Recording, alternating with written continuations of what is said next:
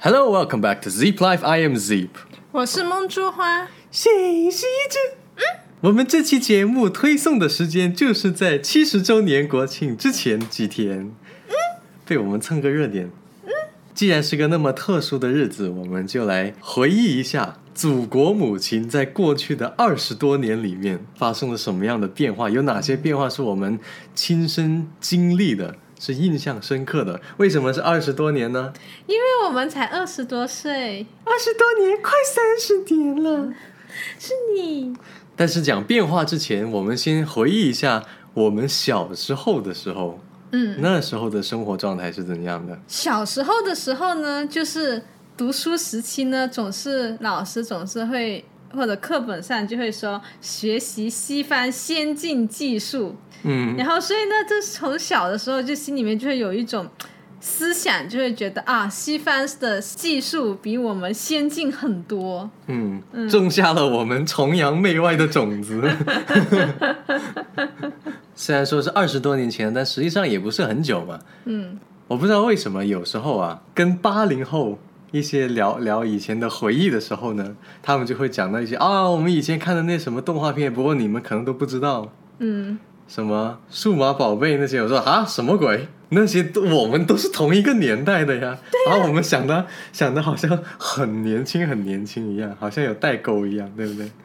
什么数码宝贝、宠物小精灵，嗯，还有什么暴旋陀螺，那你看的这些都是国外的，啊但都是也有日本国、的对啊国产的呀。国产的《我为歌狂》，我没看过，你是一只土土，国产的那那时候是看什么蓝猫淘气三啊，那千个也问有，啊，那个也有。对不对？还有再早一点的蓝猫之前就《我为歌狂》嘛，我印象中是更早的。那你就比我老啊，还有天线宝宝啊，我们那个时期，嗯好了，偏题了，不是讲电视剧，我们讲讲那时候的生活嗯艰不艰苦。我有一次，我记得我上次跟老川去旅游的时候嘛，嗯去到南京去找一些以前的同学，然后在那天呢，有个同学他就说，想不想感受一下我们出生之前的那个年代的生活环境？嗯，然后带你去他们宿舍，对，就带我们去他们的宿舍。嗯然后我先说一下我们是什么年代的，是九零年初的。嗯我就想，哼，反正以前小时候其实家里也没什么钱嘛，也是穷的嘛。嗯，然后反正是那种心里面我就觉得，哼，有什么东西是我我还没见过的穷吗？嗯然后我去了之后呢，那个墙啊，嗯真的是发黑的那种，然后又脱皮又发黑又发霉那一种，然后好像是当时是几个几个人一个宿舍，至少六个，那应该有八个了，嗯八个人一个宿舍，然后都是上下上下铺，嗯嗯，不是那种上床下桌的，不是那种的，就是那种还是铁架子床，嗯铁架子，然后中间那一块呢就好多个木的那种桌子，像书桌。嗯，然后我一进去我说哦，就那个环境真的是，我就说我除了在那里想睡觉，就除了睡觉以外，我不想待在那个空间里面，这就是学校的目的呀，让你多待在图书馆啊呢、好像有点道理。我觉得小时候还有一个很很有代表性的，就是蹲厕。现在也还有蹲厕，嗯，现在还有蹲厕，但是像我们做民宿就很明显能感受到，就是零零后或者九五后，嗯他见到那种嗯是蹲厕的，嗯，有的人还会这样嫌弃的。因为我们长大的那个年代呢，是基本上都是蹲厕的，对不对？很少有那种马桶的。嗯其实包括当时我从新西兰回来的时候，还是很小的时候，我也不适应。当时我也觉得有点不适应，因为在新西兰都是马桶，不会出现蹲厕的。但我觉得蹲厕挺好的，我现在也喜欢上蹲厕，尤其是在公共场合的时候。对，因为确实呢，后来想了下，二蹲厕是比较卫生一点的。嗯，就不用跟人家接触那些东西。 OK，那大家知道我们大概的以前的生活环境是怎样的，所以嗯呢，我们是有话语权 的，见证着祖国母亲的强大。那梦之花，你回忆起来觉得中国经历的最大的那几个变化的关键点，你记得有哪些？很难说是他那个变化的关键点啦，就是从我的角度来说，我感受到中国越来越强大，可能是有几个那一个细节。第一个就是第一次出国的时候是在大二的时候，还是大应该是大二或大三吧，嗯是去了德国。嗯，然后当时人家总觉得啊，德国是一个很先进的国家，是不是发达国家？嗯，当我去到德国之后呢，我就发现，哎，其实德国它有的东西。中国也有，就是不会觉得说，哎，你是从一个很小的地、很很闭塞的地方去就到了一个物物质什么资源匮匮乏乏的地方，方，对。嗯然后我就会发现，哎，其实中国也不错啊，跟德国相比起来也没有什么很大的差距。嗯而且呢，还有一个细节就是，我们在德国，你要去比较远的地方的话，你就得得去坐他们的那个城市的那个火车嘛。嗯但是那个火车就真的是比较破，然后也比较旧，不像中国就是那种高铁发发展的就是那时候已经有高铁了，嗯但至少地铁是有了，啊，对呀、嗯就是你那一个交通的便捷性来说，其实反而在国中国是更强的。你在国外，你去更远一点地方，你除了坐火车，你就是得坐飞机了嘛。嗯。然后后来就了解到，哎，中国的高铁技术其实是很牛的，中国还去帮别的国家建高铁。嗯。所以就觉得啊，其实我们的技术也很强大。一说到火车，这里又要吐槽一下新西 兰。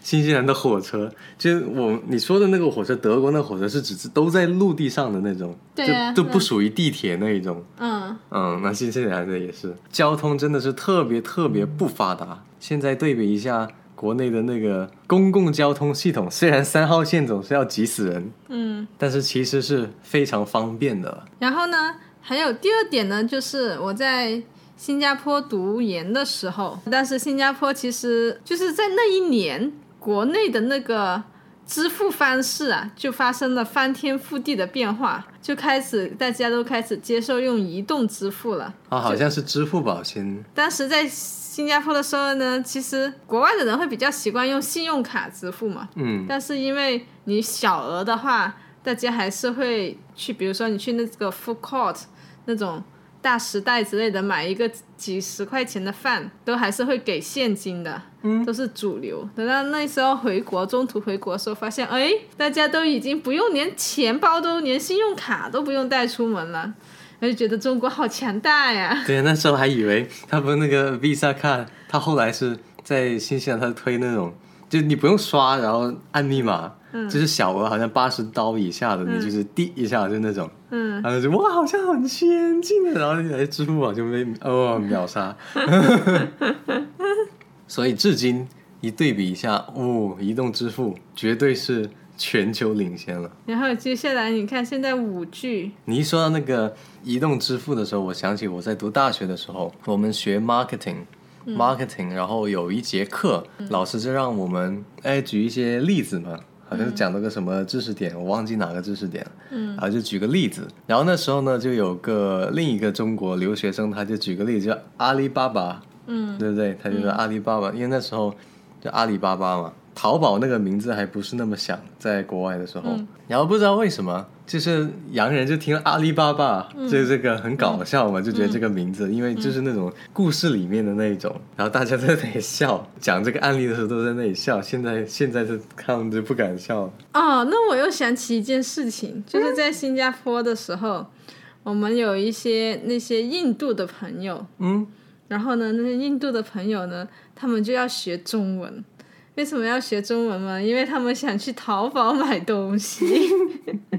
因为他发现淘宝的东西种类又多，然后又便宜。嗯嗯，你那时候在新加坡买东西选择性多不多？看你买什么，你买生活用品就还好，嗯，但你现在要买手机壳那些，就是那种嗯很花里胡哨的东西，就根本就是那手机壳就很丑的，就是很丑，他就几他就款那么几个款式，然后又贵死，因为它嗯是电子产品类的嘛，就物感觉国外物资好匮乏。 对呀、真是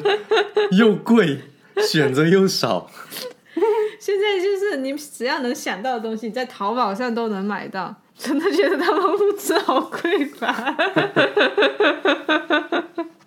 以前都不知道我们是怎么过来的，在在国外，以前现在一回想起我们在国外那种生活，现在根本就难以想象，是不是？嗯，觉得好落后。买菜还要去自己买，是哦，你像新加坡可根本就不可能做一个，就他连外卖都很少。嗯，因为呢，首先就是大家可能下楼吃饭也挺方便的，然后呢，第二就是那些送外卖的人工太贵了，你这样是嗯再加上那个运费，就不是很划算。对。啊现在这里还可以免运费，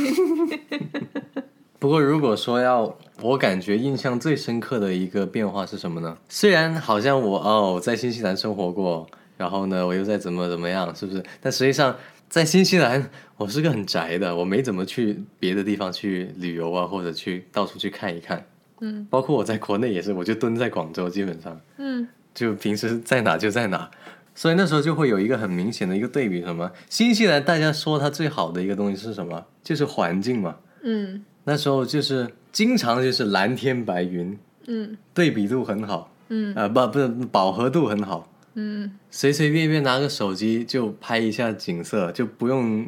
不用 P 图的，都是已经很好看的那一种感觉。嗯所以那时候对比最大的就是环境，嗯那再细致一点就是蓝天。我还在读大学的时候呢，放假回广州的时候，如果我回来的时间有一个月，嗯，我如果能够见上一到两天的白天的蓝天，嗯就已经是非常非常难能可贵的了。嗯嗯，一下飞机真的就是那时候是在云层里面都是灰蒙蒙的。嗯，当飞机降落到一定高度，是可以看到下面的那些建筑的时候，嗯那个高度已经不是很高了。嗯嗯，但是新西兰的时候呢，就是你在很高空的时候，你都能看到下面。嗯所以当时一直心里面比较遗憾的就是环境问题。嗯但是现在发现回国工作了这么几年之后呢，嗯，好像蓝天在广州已经很常见了。基本上不下雨都是蓝天，对啊，就很少是那种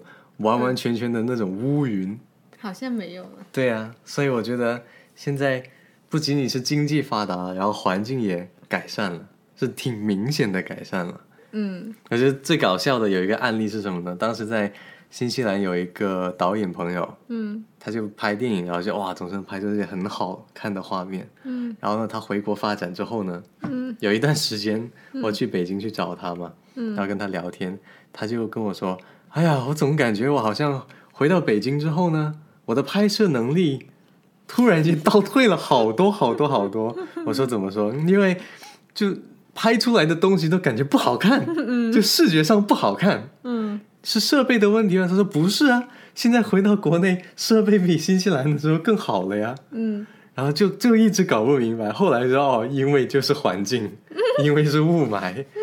但是现在我们已经好多了，嗯嗯，以前还担心着说啊，在中国要奋斗多少多少年，赶紧赚赚赚够钱就回新西兰去嗯享受那边的那个环境。但是现在那个环境在广州都能体验得到了。嗯哦，还有一件事也是放假回国的时候，那时候大学，其实呢，在大学快毕业的时候，我是已经知道我一定会回国发展的嗯啊、除了因为是要做演员，可能肯定是比新西兰那个市场要大。另外一个就是放假的时候，那天晚上我就站在天河城嗯体育西路那里，嗯刚好就交界的时候，呃，好像是看着广百那那那一边，然后呢，超级大的 LED 屏幕嘛，对不对？那边都是一堆 LED 屏幕，嗯晚上真的就是超级无敌亮的，就哪怕没有路灯，都是照亮整整条路的。嗯，然后觉得哇，灯光闪烁，灯红酒绿。对，就是那种哇，市场好大的感觉，充满了无限可能的感觉。然后那时候国内已经是，哎呀，LED 屏就是都是很很普遍的了嘛。嗯嗯然后那时候我印象中应该是大三，嗯然后那一次回去之后，嗯新西兰我才发现新西兰的市中心终于出现了它的第一块 LED 屏 幕，然后是小的一逼。 其他的那些广告牌就还是很传统，就是贴那个海报，就很大嗯的海报，然后就晚上就灯罩在那里的那一种，啊，嗯，就像高速路上的那种，啊嗯，对。搞搞笑的高速路。不过我觉得这些所有的变化就物质上的那些变化，啊、我们都经历了挺多的，对吧？嗯啊、看到大阅兵的时候，哇，看大阅兵那些视频的时候，嗯，也是觉得好爽、好整齐、好长面子，你知道 吗？国外的那些很少见到他们的阅兵嘛，那新西兰的军队就更不用说了，听都没怎么听说过，这么小嗯你的们国不家需要那个从军呢？不需要。嗯，那你们有军队吗？新西兰的军队就是个玩笑，我感 觉。物质上的变化，这是一回事。嗯，但是我觉得最大的一个变化呢，是发自我们自己内心的，是一个心理的变化。就是我会越来越以中国为豪的一种变化。就会觉得啊，这一辈子生生下来是个中国人，好幸运啊，嗯又赶上这个时代。对啊，就觉得国家又很强，国家又会保护我，嗯，然后而且我们的很多科技又走在前沿。对，以前小时候的时候，我在新西兰其实是挺自卑的，那时候是华人在那边很少嘛，嗯然后呢，我们语言又是等于是语言不通嘛，所以就国外的小孩子他都是都是直言不讳的，就要要欺负你就直接欺负你，不会拐弯抹角。所以那时候我就觉得，嗯、i m a Chinese，我很我很自卑。嗯嗯，而且那时候呢，以前还会觉得，哦，以后在国外读过大学的，如果你不能在国外找到工作，那是你能力不够之类之类之类的，会有这种想法嘛，嗯，对不对？很多年都是心里面就觉得好像是为了取悦外国人而活的，嗯，有些就是就是潜意识里面就活得很很惨，但是现在就反而就哎，我回国是自主选择的，因为已经不会觉得啊，我非要留在国外，那才能证明是说我学业有成或者嗯有能力。很多时候看不惯的那些在国外机会都是给本地人抢走嘛，对吧？嗯以前觉得不公平，嗯觉得很很憋屈，嗯，现在的人啊，你自己抢你们自己的那个工作吗？啊， 你们的经济还没有国内发展的好，还没中国发展的好，我还有机会去那个市场，你的都还进不来。所以在国庆庆祝七十周年之际，我们还是要好好的感受一下祖国的大好河山，appreciate 一下现在这种状态。对，我们要感恩祖国母亲，但同时还有一件非常重要的事情，十月一号也是一个非常重要的日子，因为是梦珠花的生日，全国人民跟你一起过生日。每年每每次人家听到我是十月一号，都会说是一模一样的这句话，每一个人几乎都会这么说，全国人民给你一起过生日。所以要感谢一下梦珠花，现在跟梦珠花一回想起来都好多年了。经历了不同的阶段，对呀、好多不同的阶段。虽然舞蹈有时候会看上去凶凶，虽虽然舞蹈有时候也会压力大，但是你要知道，舞蹈还是爱你的。撒狗粮了。祖国变得强大是好事，但是真正让中国最有吸引力的，是因为梦珠花在中国。好的，那就祝大家国庆的时候，预祝大家国庆节快乐！大家国庆的时候一定要记得去看大阅兵哦。嗯，对，大阅兵是一定要一定要搬好小凳子去看，然后也预祝一下梦之花生日快乐，打赏吧。那我们今天的 podcast 就到这， I am Zeep, 我是梦珠花， we will see you next time.